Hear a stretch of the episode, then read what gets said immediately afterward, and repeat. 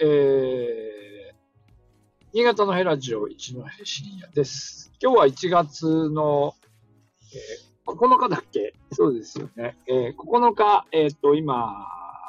6時30分というところです。えー、新年入りまして、えー、いろいろ、あのー、ね、えー、いろんな事件が、事件、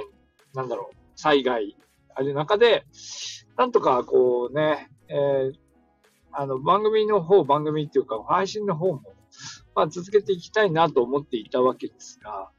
えー、っと、実は、ね、えー、ちょっと、まあ、気になっていた、あの、震源、地震の、その震源が結構広範囲に広がっていてっていう話が、ああったわけなんですけど、まあ、つまり、えっ、ー、と、金沢じゃない、石川県の方から、能登の方から佐渡の方に震源が伸びていっているという話があったんですが、実は先ほど16時、えー、ちょっと前に、えー、新潟佐渡沖、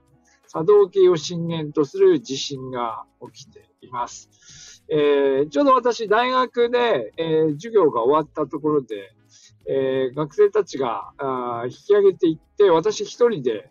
えー、ちょっと教室にいたんですけど、なんかビーみたいな音が鳴って、あの、緊急地震速報ですよね。あの、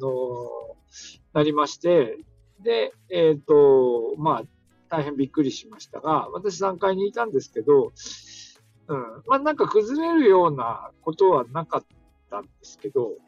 まあ、それなりに揺れました。震度3、柴田市内震度3だそうです。で、えー、で、佐渡、佐渡沖ということでしたが、まあ、佐渡の震度はちょっと見てないんですけど、あの、えっ、ー、と、一番揺れたのが長岡で震度5弱ということで、うん、なんか、うん、で、能登の方が4だったのかな。まあだからやっぱりこう、プレートがこう繋がってるんですよね。繋がってるから、まあどちらもこう影響を受けてしまうんですけど、えー、まあその新潟の方でも、を震源とする地震というのも、まあついに起きたな。ついに起きたなっていうか、多分あの、